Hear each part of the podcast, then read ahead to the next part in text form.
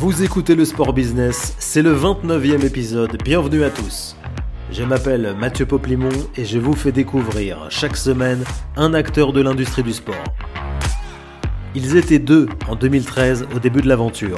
Aujourd'hui, Gymlib c'est 80 salariés pour 20 millions d'euros de chiffre d'affaires.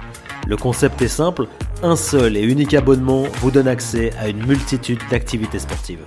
Carrefour vient même d'adopter Gymlib pour ses 100 000 collaborateurs. Son fondateur, Sébastien Bécard, vous raconte aujourd'hui son histoire. Pour nous soutenir, c'est facile, il vous suffit de vous abonner au podcast sur votre plateforme d'écoute préférée. Si vous êtes sur Spotify ou Apple Podcast, n'oubliez pas de nous laisser une note. Le sport business, c'est aussi sur Twitter et Instagram. Sur LinkedIn, la page a dépassé les 25 000 abonnés. Bonne écoute.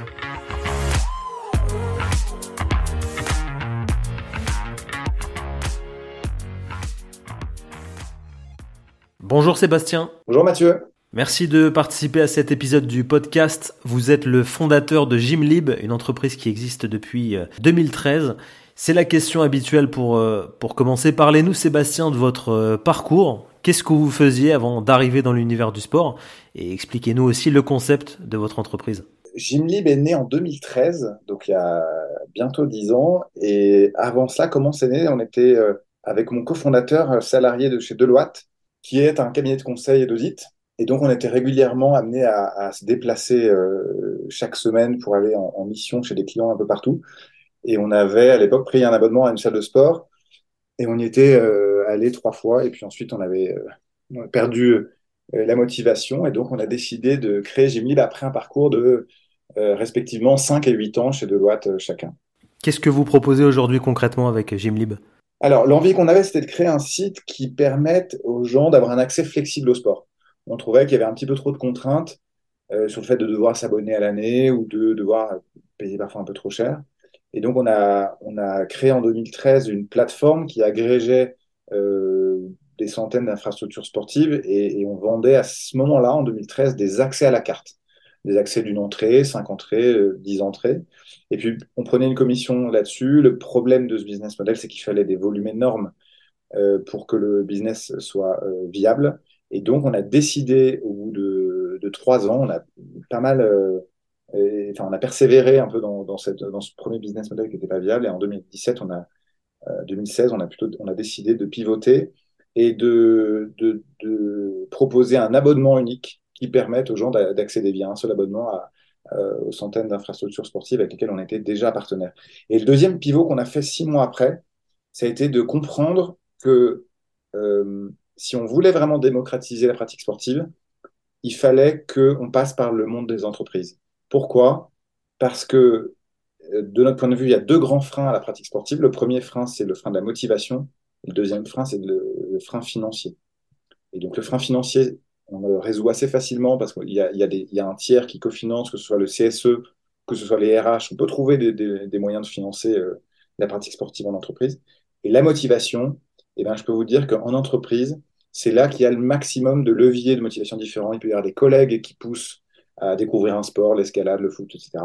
Il peut y avoir le management qui pousse, il peut y avoir le, les dirigeants qui poussent. Bref, le cadre est idéal pour pousser la pratique sportive et c'est pour ça qu'en 2017, on a dit que Gymlib allait devenir 100% B2B. Et donc aujourd'hui, c'est la raison pour laquelle vous ne pouvez pas euh, euh, vous inscrire à, à Gymlib si vous n'êtes pas salarié d'une entreprise qui est client de Gymlib. Votre entreprise s'est bien développée depuis 2013. Vous étiez deux au départ. C'est passé comme euh, certaines startups par des levées de fonds. Alors, qui sont aujourd'hui les investisseurs de Gymlib? Combien de salariés sont à vos côtés? Quel, quel chiffre d'affaires vous dégagez? Alors, aujourd'hui, c'est une équipe de 80 personnes. Euh, on est basé euh, quasiment tous à Paris euh, dans le 11e, mais certains salariés maintenant et notamment depuis le Covid sont allés s'installer à Montpellier, à Marseille, à Barcelone, etc.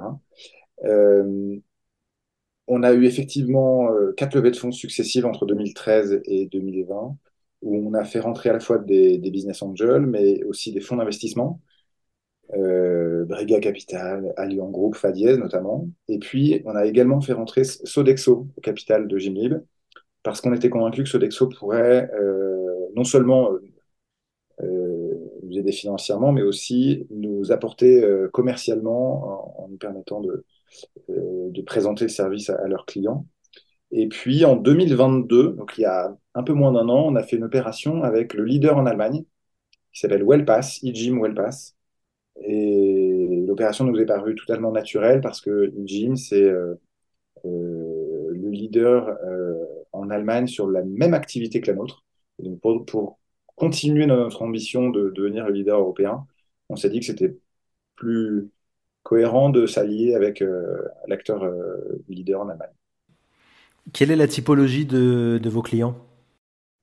Alors, euh, nos clients sont notamment ceux qui soignent la, la, marque employeur et ceux qui souhaitent avoir la meilleure expérience de travail, la meilleure qualité de vie au travail. Et donc, on retrouve parmi ceux-là notamment les startups qui font vraiment attention à l'expérience qu'ils veulent euh, faire vivre à leurs salariés. Euh, beaucoup de cabinets de conseil et d'audit euh, qui, qui effectivement veulent toujours aussi recruter les meilleurs talents, donc ils veulent avoir le, maximum de bénéfices. Et puis, de plus en plus, on retrouve maintenant des grands groupes qui étaient, qui sont pas forcément parmi les acteurs les plus faciles à convaincre. donc, il faut avoir des premières références. Et nos premières références euh, on servit aussi à ça, toutes les cabinets de conseil et startups. Et maintenant, on commence à signer euh, des entreprises du CAC 40. On parle beaucoup, vous l'avez dit, de bien-être euh, en entreprise. quel est l'état du marché du sport en entreprise justement en France? Est-ce que vous avez, avez d'autres concurrents sur ce, sur ce créneau? Ce qui est amusant, c'est de voir qu'il y a dix ans, il n'y avait absolument rien qui se passait sur notamment la pratique du sport en entreprise et on voyait beaucoup de dirigeants nous dire non mais c'est pas mon sujet aller voir éventuellement le CSE, mais en tout cas, c'est pas notre sujet. Et on voit que depuis dix ans, euh, le well-being et la qualité du travail est devenu une, préoccupation grandissante des, dirigeants et des fonctions RH. Euh, et aujourd'hui, euh, on, a des concurrents dans exactement le même service qu'on propose, euh, c'est-à-dire l'agrégation et la proposition d'un abonnement unique, mais on a aussi des concurrents indirects, donc qui proposent d'autres choses, mais qui poussent quand même à la pratique sportive d'entreprise. Je pense aux acteurs comme euh, euh Heroes, euh, Kipling, Squadizy, qui proposent des challenges de pas connectés. Donc nous aussi, on y vient et on a, complété notre offre avec ce, ce service de, de, challenge de pas connectés. Et notre, euh, notre mission, c'est toujours plus de, de, répondre aux envies d'un maximum de salariés. Donc on design notre produit pour que un maximum de salariés puissent se retrouver euh, dans notre service. Donc, on veut des salles de sport partout en France, c'est pas juste à Paris. On veut un service de challenge de pas qui permette à des gens qui ont euh, pas forcément envie d'aller dans une salle, mais même de, le fait de pouvoir marcher et courir, bah, ça leur fait participer à une compétition. Donc, on design notre service pour que euh, les entreprises se, puissent encourager la pratique sportive au plus grand nombre au sein de leur entreprise. Je, vous parlais tout à l'heure de la typologie de vos clients et au niveau géographique, c'est pas uniquement des, des, des boîtes sur Paris. Ouais, c'est une bonne question. En fait, notre, euh, donc notre service historique, l'agrégation de, des salles et de l'abonnement unique, il est plus pertinent dans les zones euh, urbaines, euh, parce que quand on a juste une salle dans, un rayon de 5 km, bah, en général, on n'a pas énormément d'intérêt à prendre un abonnement qui permette d'aller partout, parce que la densité de salles n'est pas énorme. Donc, on a effectivement aujourd'hui une grosse partie de nos utilisateurs qui sont à Paris. Quand je dis Paris, c'est Paris et, toute la banlieue, l'Île-de-France.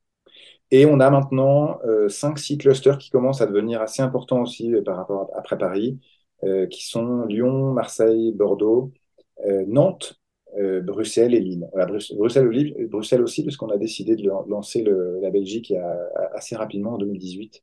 Et maintenant, Bruxelles est un, un cluster assez important. Votre dernière actualité, Sébastien, c'est la signature d'un gros partenariat avec Carrefour qui propose votre, votre solution à ses 100 000 collaborateurs. Racontez-nous les coulisses de ce deal. Vous étiez en discussion, j'imagine, depuis longtemps avec Carrefour? Alors, en général, c'est ce qui se passe sur les grands groupes. C'est vrai qu'en général, on amorce des discussions et puis ça, se concrétise 6 mois, 1 an, parfois même 18 mois après les premières discussions. Pour Carrefour, ça n'a pas été le cas. Pour Carrefour, c'est allé beaucoup plus vite. En réalité, le déclencheur, ça a été le fait que Carrefour euh, décide d'être sponsor JO. Euh, et une fois qu'ils ont acté leur, euh, partenariat avec les JO, eh bien, avec Paris 2024, ils ont souhaité montrer l'exemple et, proposer une solution qui encourage la pratique sportive de leurs salariés. Et donc, ils ont lancé un appel d'offres ils étaient très, ouverts sur la solution. Il n'y avait pas de, de religion forcément. Donc, ils ont consulté des, des, acteurs de Challenge de pas connectés, ceux que je vous ai cités tout à l'heure. Ils ont sollicité Giblib et puis ils ont même sollicité, sollicité pardon, des, des réseaux de salles en direct. Et puis, au final, euh, ce qui peut-être a fait la différence, c'est que chez Giblib, il y a eu une équipe d'à peu près 10-15 personnes qui a été vraiment mobilisée euh, euh pour euh, répondre vraiment le plus précisément possible et, répondre au maximum aux besoins de Carrefour.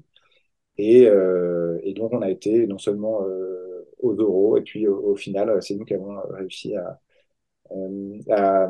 décrocher ce, deal qui est une vraie euh, fierté pour l'ensemble de l'équipe parce que euh, bah voilà, Carrefour c'est le premier employeur euh, en France et c'est pas que des salariés qui sont basés en Ile-de-France donc c'est une énorme responsabilité pour nous que d'aller permettre aux salariés de Carrefour partout en France d'aller faire plus de sport. voilà, c'est vraiment une, très, un très bel accomplissement pour tout le monde. Une dernière question, Sébastien, justement vers l'avenir.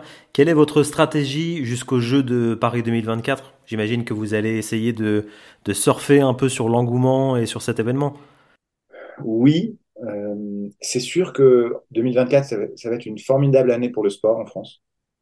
Euh, notre ministre, on a de la chance d'avoir euh, Amélie Oudéa, la ministre des Sports, qui, souhaite faire du sport la grande cause nationale de l'année prochaine.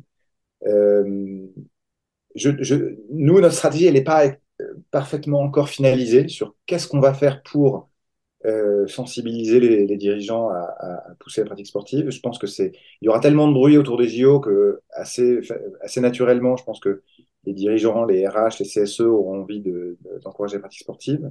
Mais on est toujours contraint par le fait qu'on peut pas communiquer autour de, enfin, on n'a pas le droit de, de, dans nos communications de, de s'associer à, à, cette, euh, au jeu. Donc, euh, donc euh, voilà, euh, on va évidemment euh, en parler à l'oral à nos, à nos prospects, mais, mais euh, on n'a pas une stratégie très claire sur comment accélérer le, le, le, le, process de décision des gens. Mais je pense que naturellement, je pense que les JO, les, les feront bien, bien le travail, les dirigeants seront assez motivés et chercheront des solutions. Merci beaucoup Sébastien d'avoir été avec nous dans le podcast Le Sport Business. Merci Mathieu, c'était un plaisir.